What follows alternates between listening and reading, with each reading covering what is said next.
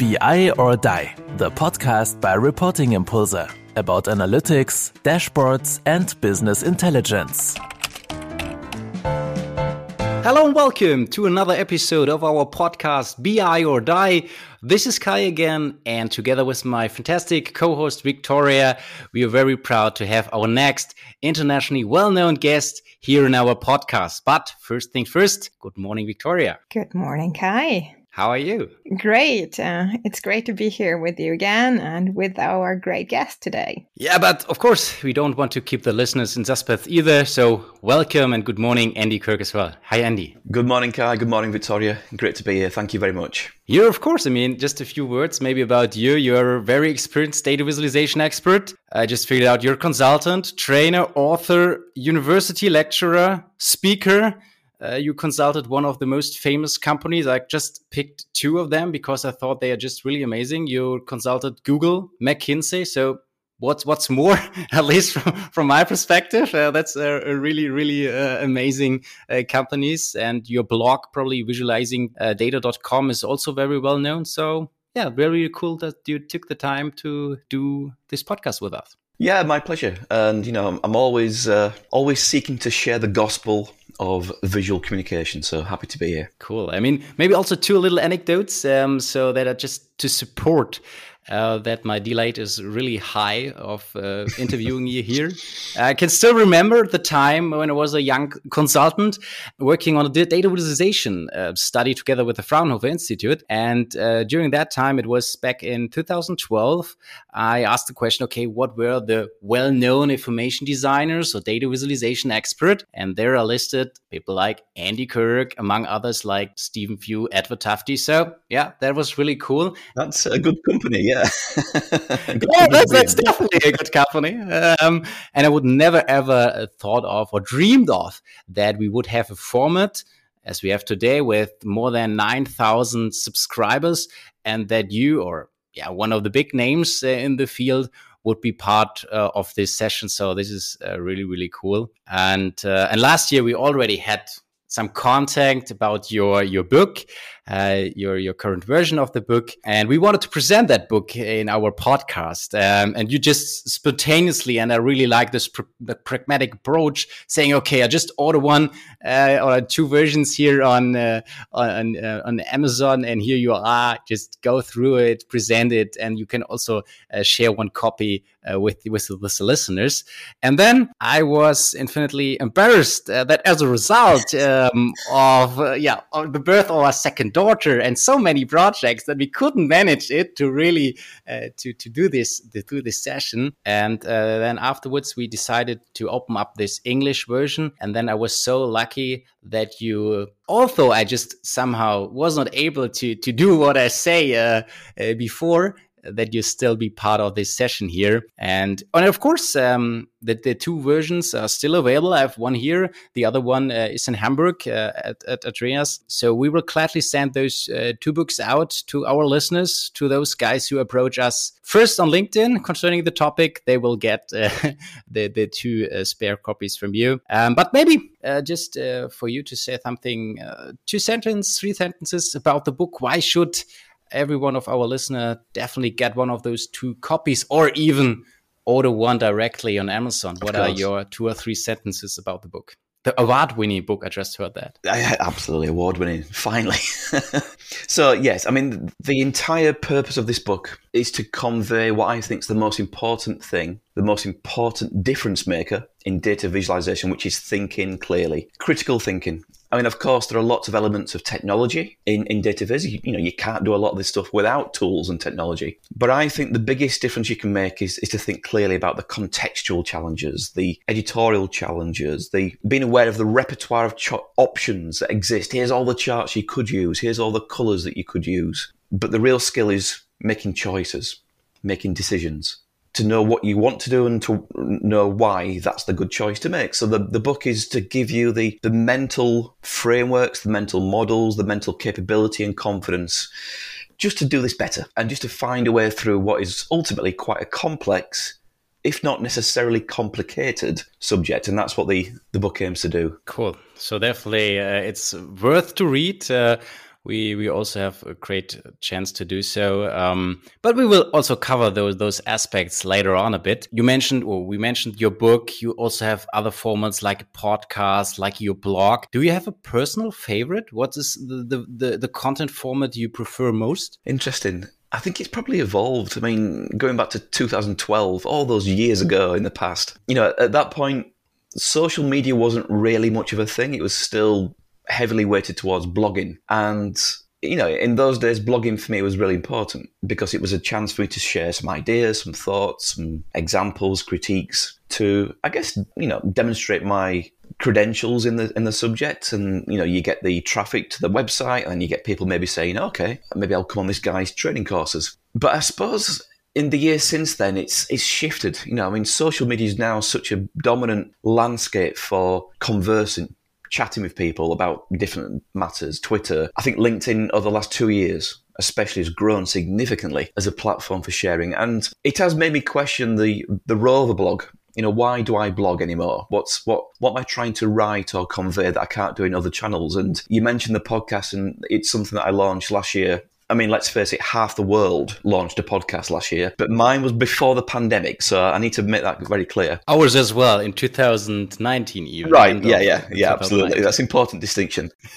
and, um, the, you know, the, the point of the podcast, and actually, it's as much as anything, it's a video series as well. And it's to try and interview data viz designers and developers about one of their projects. And we go deep into the sort of behind the scenes stories. And I really enjoy that and I, I just enjoy the conversations. The fact it's recorded and published is a bonus, but I just love to learn about these little details and the thought process and the the struggles that even the most talented people go through that we don't often see. And I think it's probably at the moment that is my favorite channel for learning and and kind of cascading my my uh, my information, my my knowledge. Which one is giving you the most attention in retrospective? Is it the books, or is it still the books, or is it that you say, okay, the most attention is really on the podcast now, or if you just compare it mm. over the mm. whole period of ten years, what was the success one? I, I mean, I would, I would say that we are still looking at the at the blog and the website and some of the resources on there that do drag the visitors to to my site. I think the book the book though is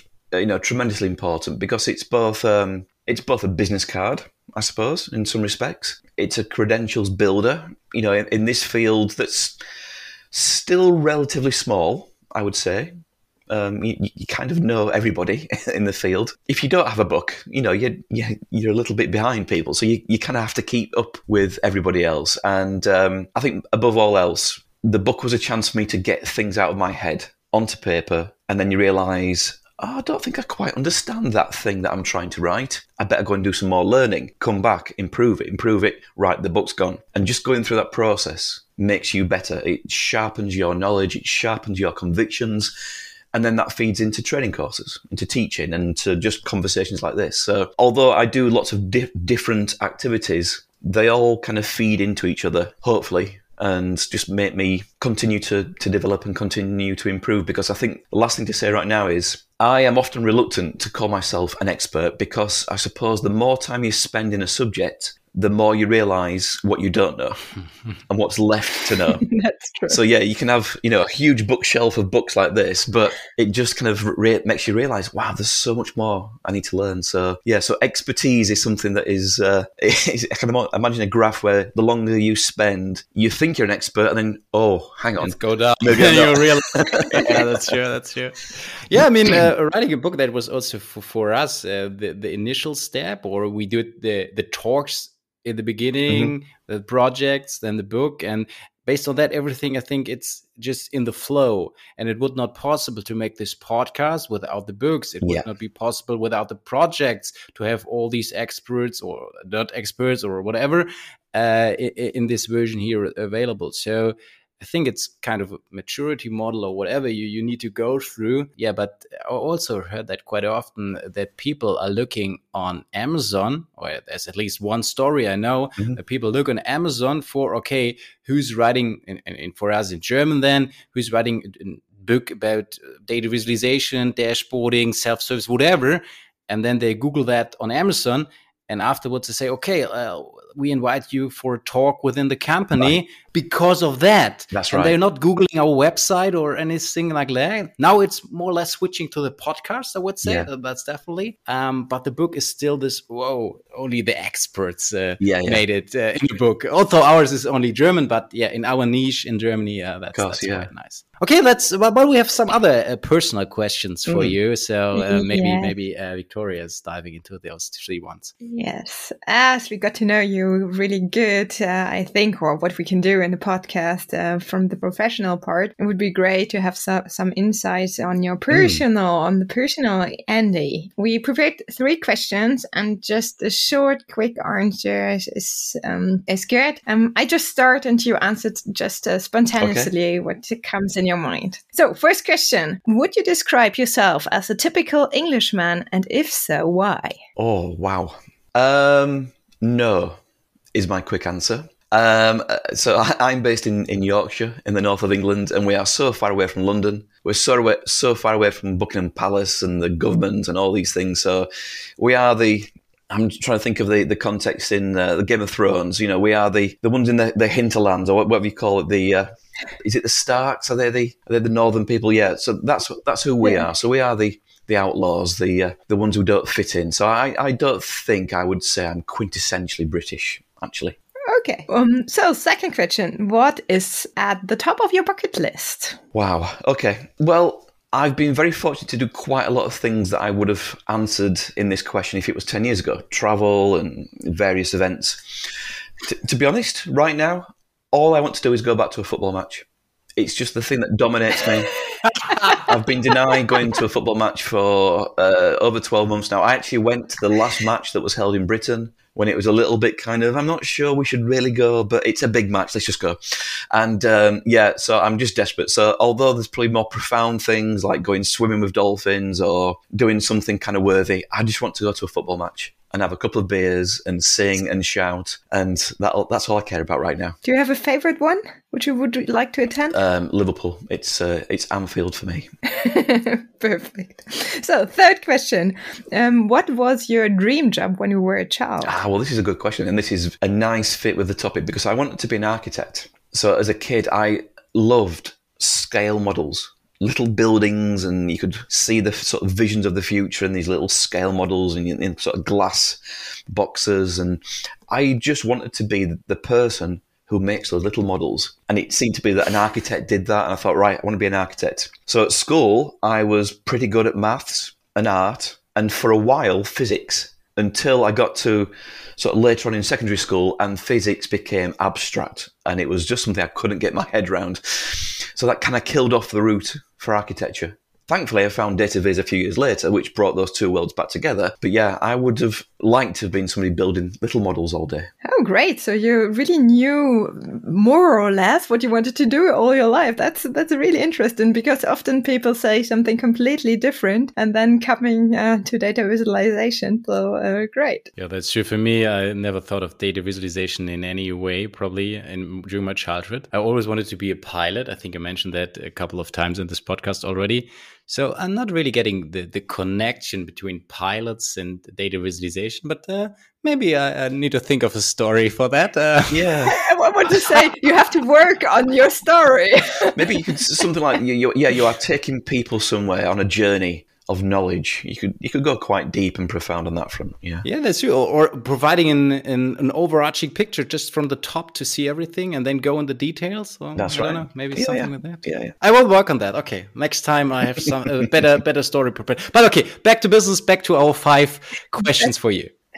Great. Yeah. Let's start with the first one. So we prepared five questions like always, um, and uh, we just uh, talk a little bit uh, and uh, go through the five questions. Let's start with the first one. One of your key statements in your book is the in um, is the introduction of a visualization design process. Can you briefly explain um, to our customer what that means and um, why that really works very well in practice? Mm so I mentioned before that the, the, the purpose of the book is about critical thinking.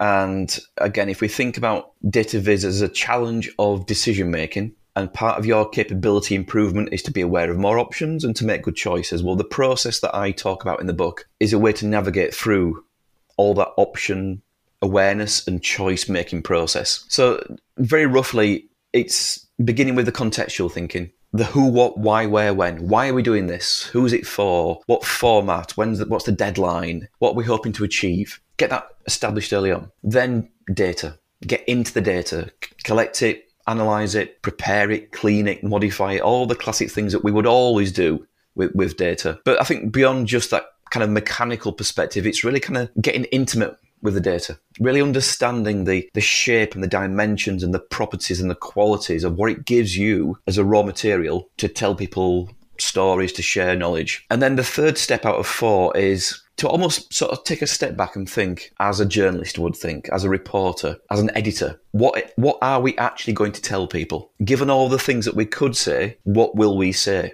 And I think the thing about that stage is that there isn't a a right or wrong. It's just your judgment. And we need to remember that every chart, every dashboard is subjective. It is never objective. And so we need to take the responsibility as editors to say, right, I want to show people this, and I'm not going to show people this. And then lastly, but not uh, insignificantly, the design stage. So, what charts will you use? What interactive features will you employ? What annotations and colours and layout will you decide to employ? So, we don't get to the design stage until the end because all this other hidden thinking gives you all the contextual factors and the influencing factors that will help you to make good choices when you get to that fourth stage. And you would say this is 100% this total process, how much time should you use for the different stages? What is the most time consuming phase? And maybe just to put that also into context. Yeah, I mean, it's it's not equal. The the number of people I speak to about the various processes that they they go through and they're all very similar don't get me wrong they're all very similar most people would argue that around maybe half of their time maybe two-thirds of their time can be on the data stage gathering analyzing preparing cleaning calculating the the first stage,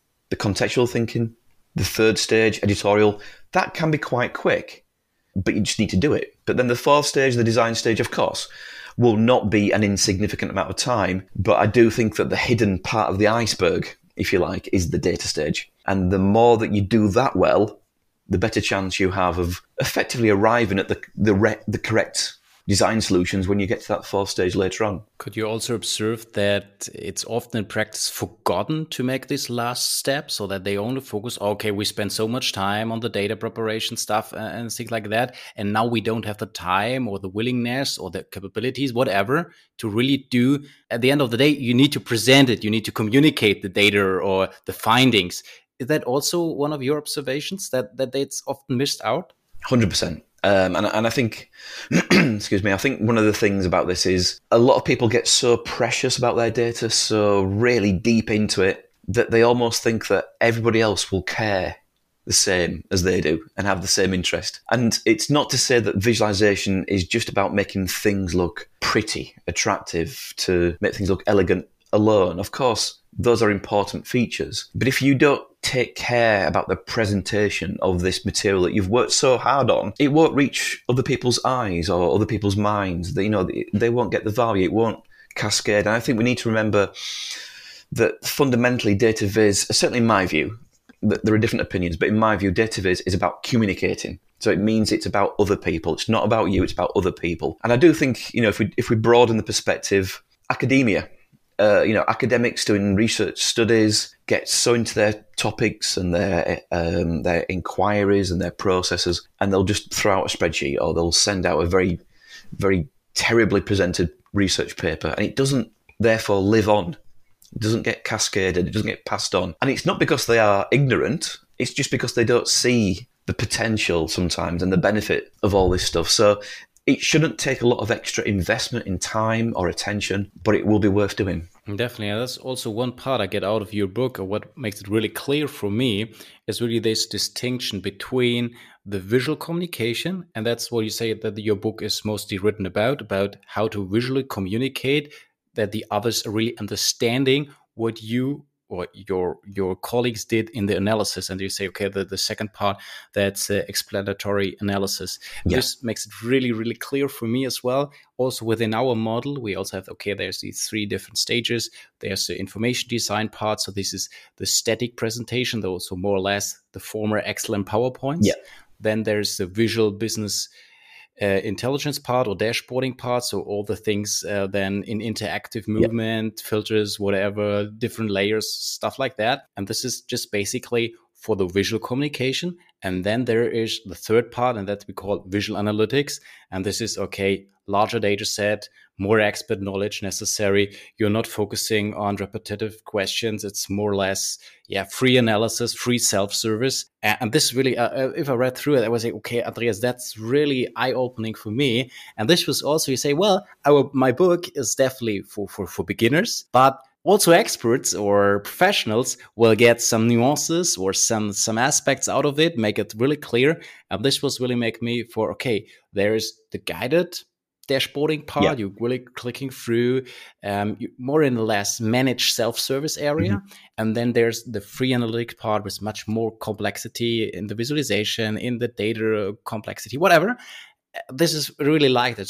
The visual communication and the exemplary uh, analysis. So That's this right. was eye opening for me. That's very cool. Oh, great! I mean, you're right. It's it's sometimes hard to describe the um, the target of a book in terms of is it for beginners or intermediate or experts, and you, you kind of hope that everyone will find something in there that might just either reveal something new, of course, or just confirm reinforce something that they maybe suspected or have, have, believed and now they can see it written down. So it's uh, it's it's an interesting challenge. I mean, even going to my training courses, I do struggle with the idea of well, this course is for beginners and this course is for people who are more advanced because I don't really see that distinction. It's more about the depth of the topic more than the the simplicity of it, I think. And then we come back to your, your what you were saying um, before that you, you thought you were an expert, yes. and then you you learned how how much uh, things there are, and uh, that you that you're still learning. And I think that is uh, that is something coming back there as well. Yeah. So let's come to our second question. You have worked with a lot of exciting uh, clients, as um, Kai already mentioned. I picked some others like Apple, Disney, Tesco, or Unilever. But uh, which client or which project do you still remember most? Interesting. So let me just say, for, for legal reasons, I love all my clients equally. and,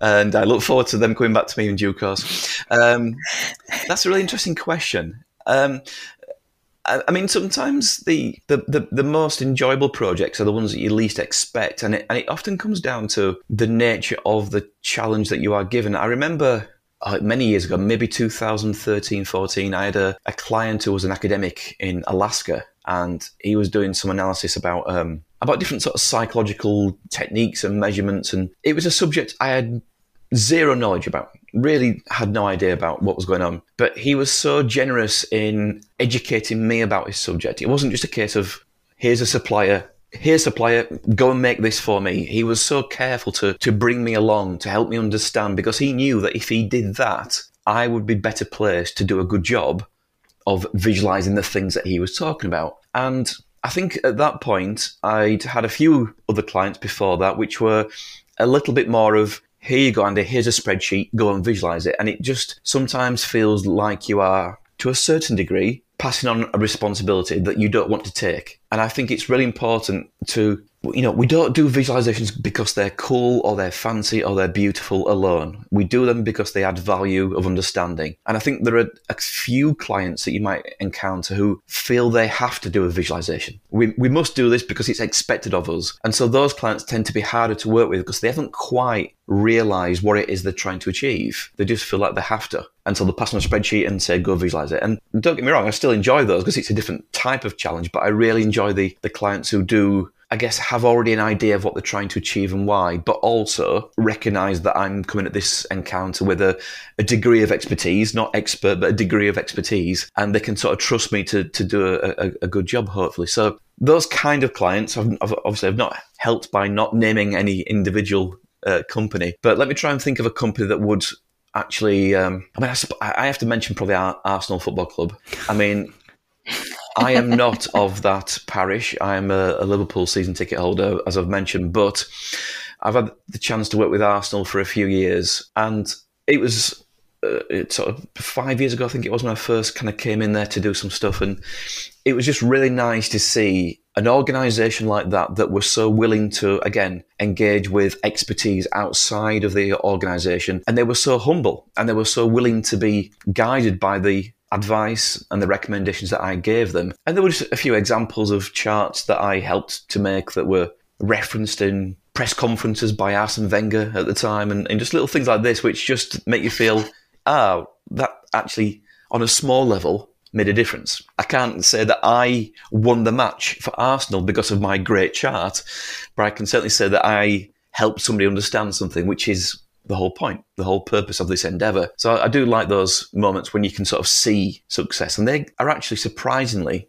certainly for me as a freelance consultant, they're often quite elusive. Seeing the success of your work is quite a distant.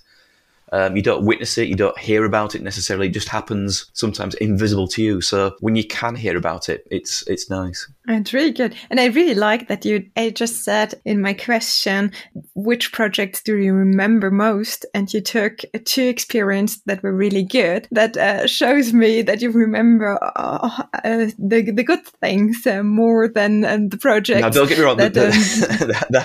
there have been some that I don't remember fondly.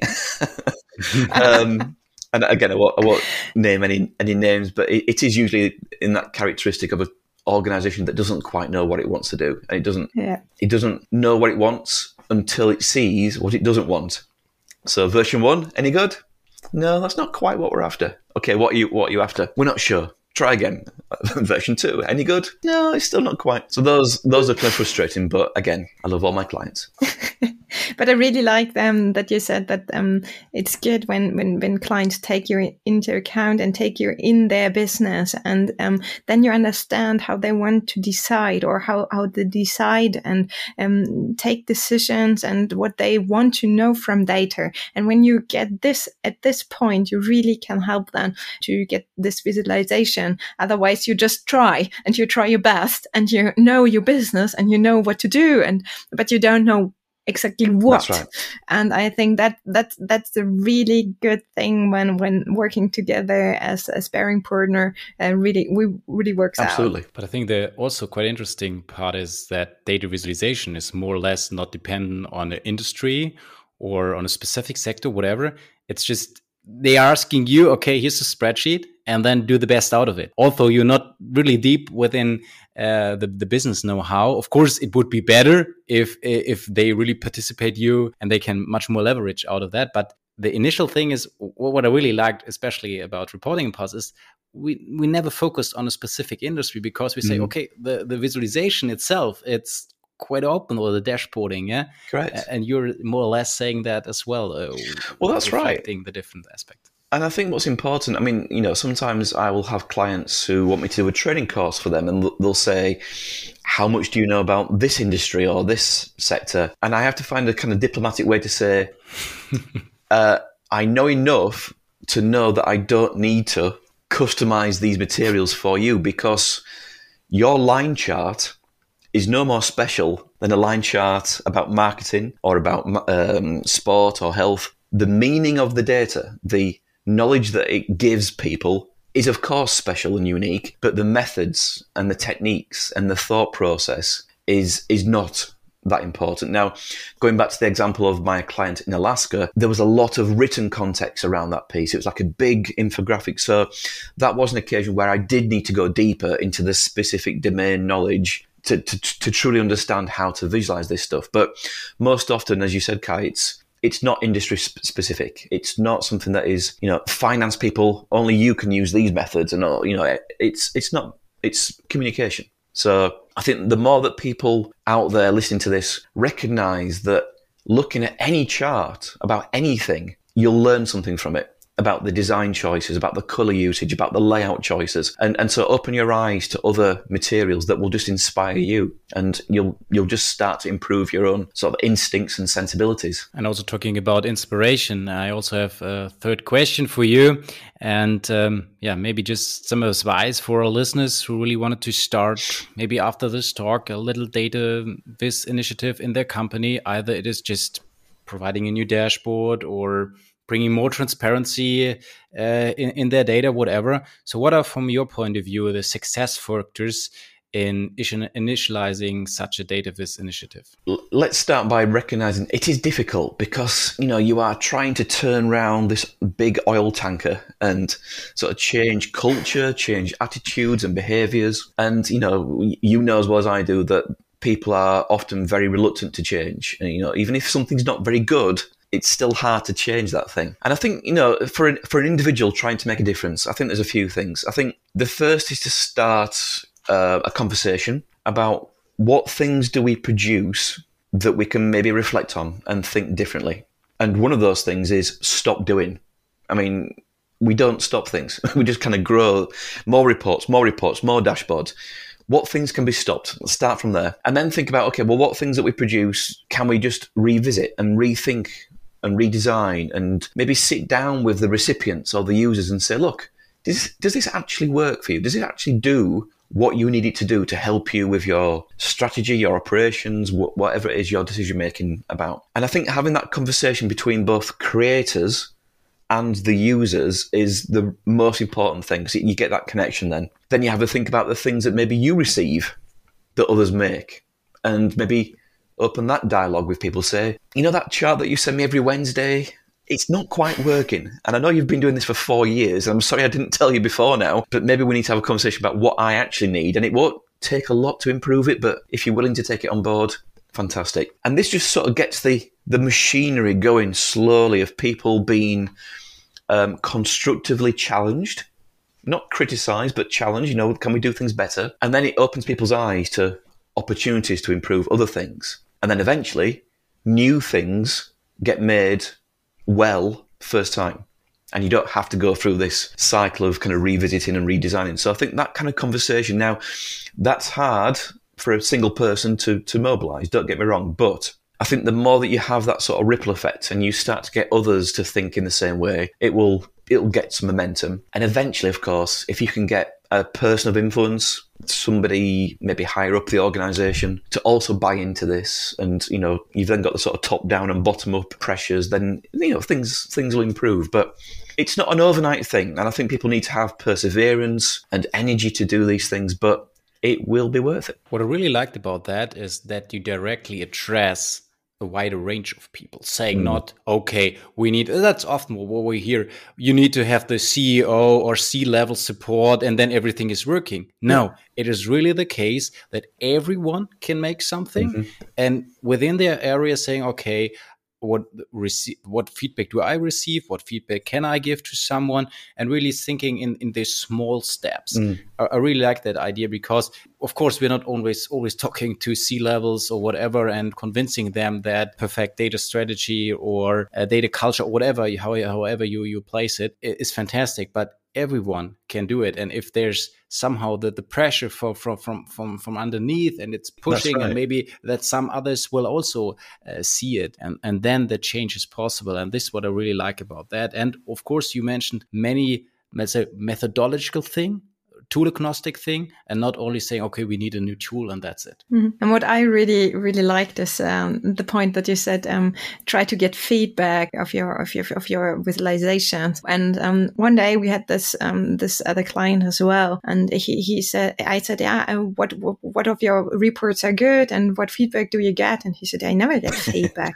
And i said okay let's let's do it like this. We stop each week one of your reports and we wait mm for feedback if they miss it and and then we see if you need this mm. report mm. or if we have to redesign because when they even don't realize that it's not coming after some weeks and uh, we can we have to to rethink about it or talk to the people why they don't read your reports um, and that was really really interesting um, um, getting then the feedback and i think with with that is I think sometimes people, so I'm, I'm, talking about users or readers or viewers at this point. I think sometimes people will be reluctant to share feedback if it's more that they've not understood something because it might expose them. And I think we need to have that courage to say, I don't get this, I don't understand it, and, and not be scared that it, it will so, somehow undermine our credibility or kind of make us look like idiots. I mean, the thing is, you know, every visualization is, is different and every person reading a visualization will have a different level of experience reading charts. I mean, let's take the example of the, of the scatter plot.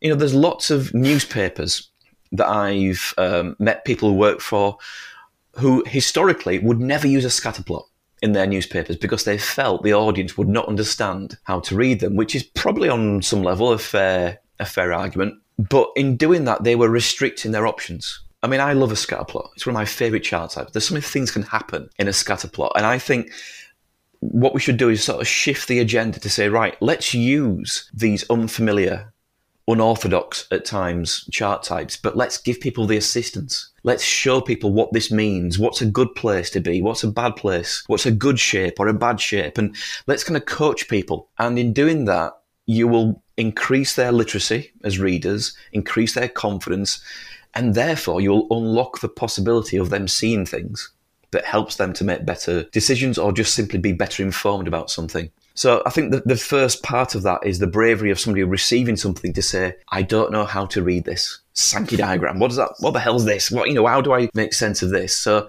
start that conversation and accept that not everyone will get it. Give some help, and hopefully that will coach people through it. And with respect to the design aspect or the developer of such a report or dashboard, you mentioned uh, more or less advanced charts. Uh, is there a tool you, you support or a tool you really like to use in your projects or for your personal purposes?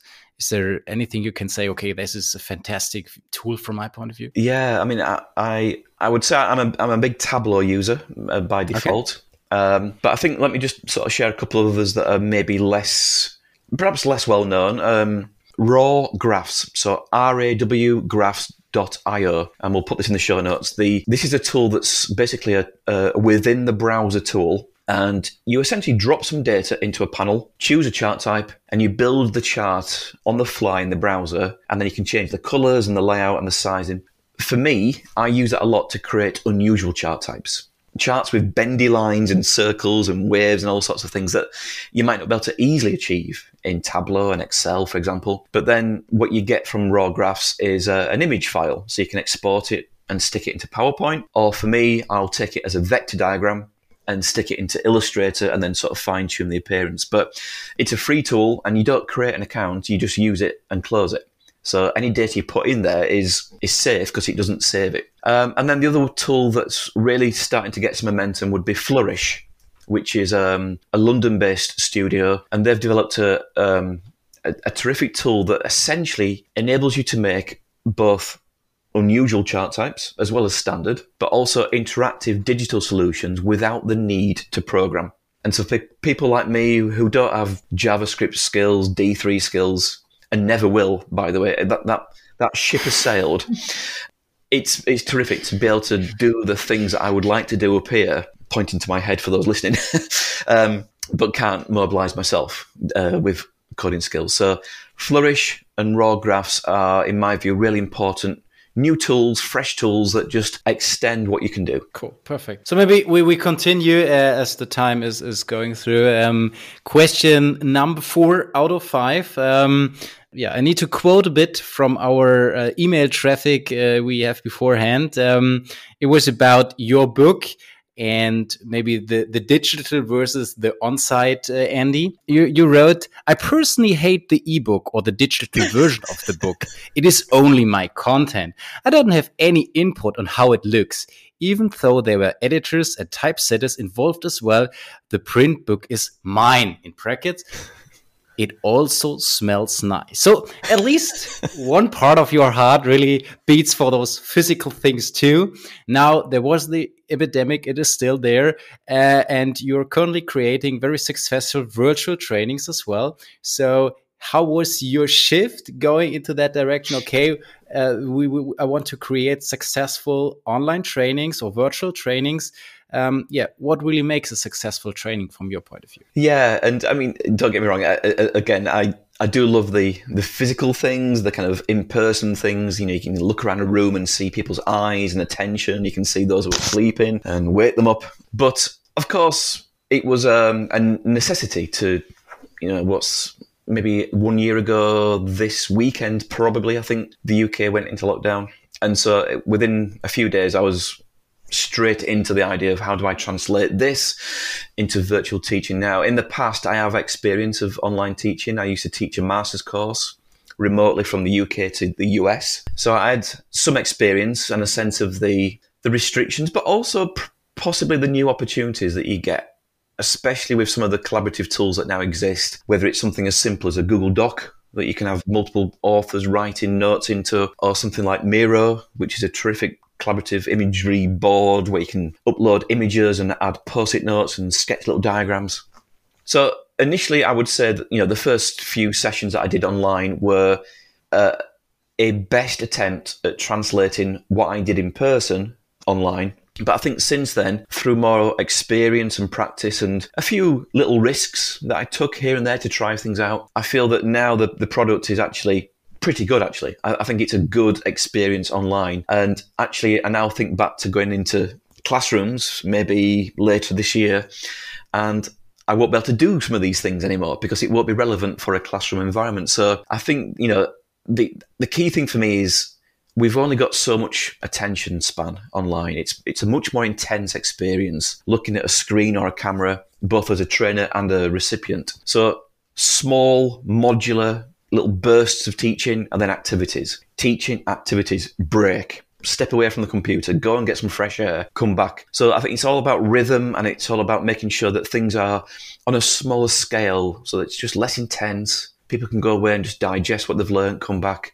go again, uh, and spread it over a few days, for example, rather than two full on days, which is my longest course in person. Two days is now sort of four days, three hours per day, spread evenly. And I think that I think that's important. I think it it gets the best out of people, really. That's definitely, and we also experienced that during our project because they are, of course, also virtual. And it's not really about okay, we need to fill a whole workshop day, eight hours, and mm-hmm. it was before it is just about okay or maybe yeah really intense small sessions and there of course due to the the virtual atmosphere you can say okay colleague a is going in the first session colleague b is yeah. in the second session and then you have really the best possible team available and it's not okay the the location is stuttgart okay kai is placed near in stuttgart so of course he need to go to this yeah, yeah. Uh, customer but, but maybe he's not the best best fit to that customer. And this is, I think, a great advantage, definitely in the virtual environment, and also really, yeah, do it, it not really you need to focus you have to block a whole day or something. You can just do it within your normal workload. That's right. Of course it, it's challenging it's, it's it's tough to really to participate also in the training class for three hours um, and you need your breaks and everything you described. But i think it's just more better fit to to the whole day. And i think the other thing as well is that you know, certainly for some of my public courses, there are people attending from India, Europe, America, South America, and you wouldn't get this blend of people in person together if it was a classroom. And so when you do little breakout sessions, you know, you've got people coming together who would never have encountered each other. So once again, th- there are things that are even better online than would be otherwise in person. So I think, you know, looking forward, I, I can really see a future of both and maybe even some kind of hybrid kind of uh, offering, which will just reach out to as many different types of people. And also, you know, there are people who are shy who want to experience a course and not be in a classroom full of people and not have to introduce themselves and go around the room and all those kind of things and meet up for a drink afterwards. You know, they just want to kind of hide in the background and lurk, but still learn. And I think again, that's that's the kind of the the proposition that the on- online course does does offer. Yeah, great. Yeah, you definitely have the comfort of your own own office or yeah. own whatever uh, living room And this is often for, for the quiet ones a cool thing. Okay, but Viktoria, yeah, last it's one, really, last question. It's really amazing. Time flies by talking with you.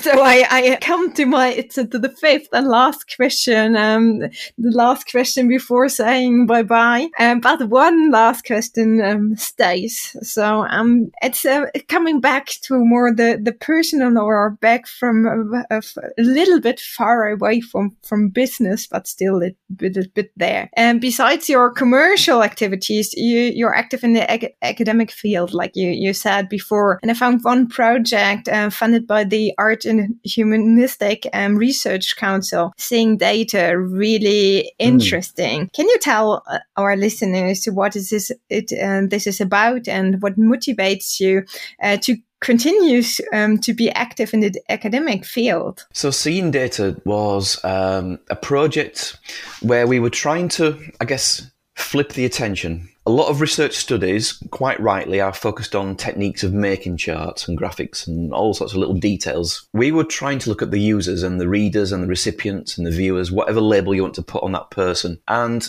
the essential nature of the study was to get a bunch of normal people, and it's a terrible term, but normal people, everyday people, not data viz experts, not data experts at all, just everyday people, and expose them to different types of visualizations, interactive statics, different topics, some that were complex, some that were simple, and just ask them to talk back to us and to log their thoughts with real language, just the language that they would use to describe did they like it? Did they get something from it? What did they dislike? What things confused them? Just like kind of honest, critical evaluations of the works that they were seeing to inform us as a research group, but also the community at large, some of the things that we might forget about or some of the things that we might neglect to care about, and some of the human factors that can help or impede a reader getting the most out of a, a, project.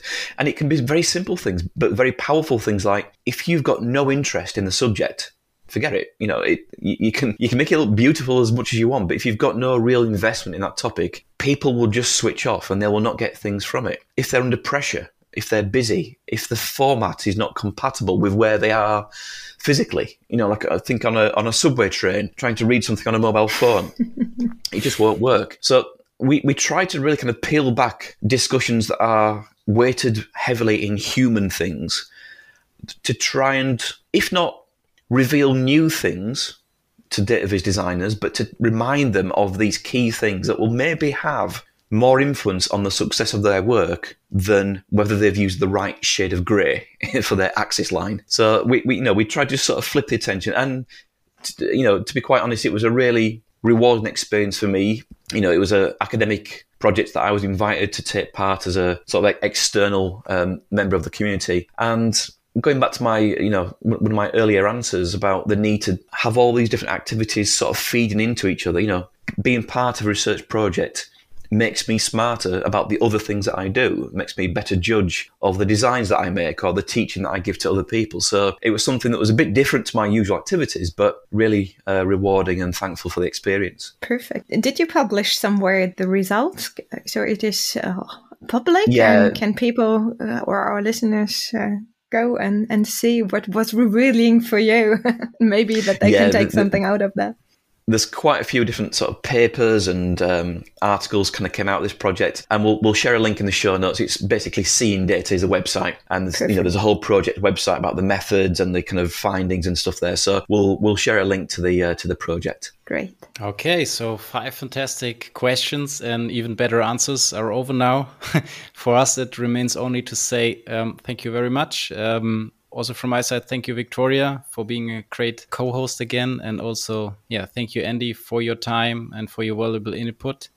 I really enjoyed it. Yeah, thank you very much. Thank you. My pleasure. Thank you. And uh, as it's always uh, at the end of the podcast, we say the last words remain to our guest. Um, the last words is up up to you, Andy. Say whatever you like. Uh, we say uh, bye bye, and now it's it's your time. the The stage belongs to you. You're welcome, and we say bye bye first. Bye bye. Well, I think my my big takeaway message today for anyone listening is expose your eyes and brains to any visuals that you see, whether it's a chart or a graphic, whether it's on TV, whether it's video game design, whether it's building design, whether it's cartoons, illustrations, anything that's been created, a process has gone through. Things have been done deliberately to try and help you to use that thing or enjoy that thing. So don't just look in a very narrow world, look outside and you can be inspired by colours and shapes and forms in all sorts of different walks of life that we encounter anyway. So just enjoy it, embrace it, and uh, it'll sharpen your lens as a visualization creator and consumer. Thanks for listening to BI or Die, a podcast by Reporting Impulse. If you enjoy our content, please press the like button and subscribe to our podcast so you do not miss another episode. See you next time.